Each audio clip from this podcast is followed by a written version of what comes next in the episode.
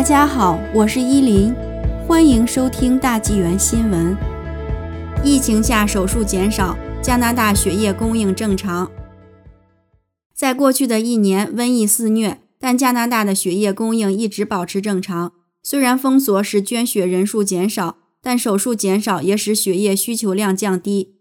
据国家邮报报道。加拿大血液服务局的医疗服务及医院关系总监佩特拉兹科表示，血库没看到供血不足，部分原因是手术推迟，但也要感谢那些忠实的捐血者没有停止献血。他说，去年三月至四月，由于医院和社区封锁，全国的血液需求量比正常水平下降了百分之二十至百分之三十五。随着医院逐渐恢复手术程序，对血液的需求回升。并一直保持在 COVID-19 大流行前的水平。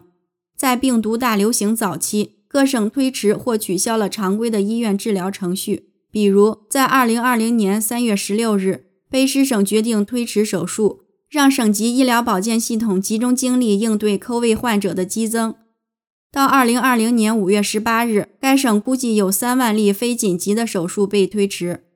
佩特拉斯科说。为了确保不出现血液供应过剩或短缺，医院会监控他们拥有和需要的血液量。加拿大血液服务局每天对全国的供求情况进行评估，并相应的预约捐献者献血。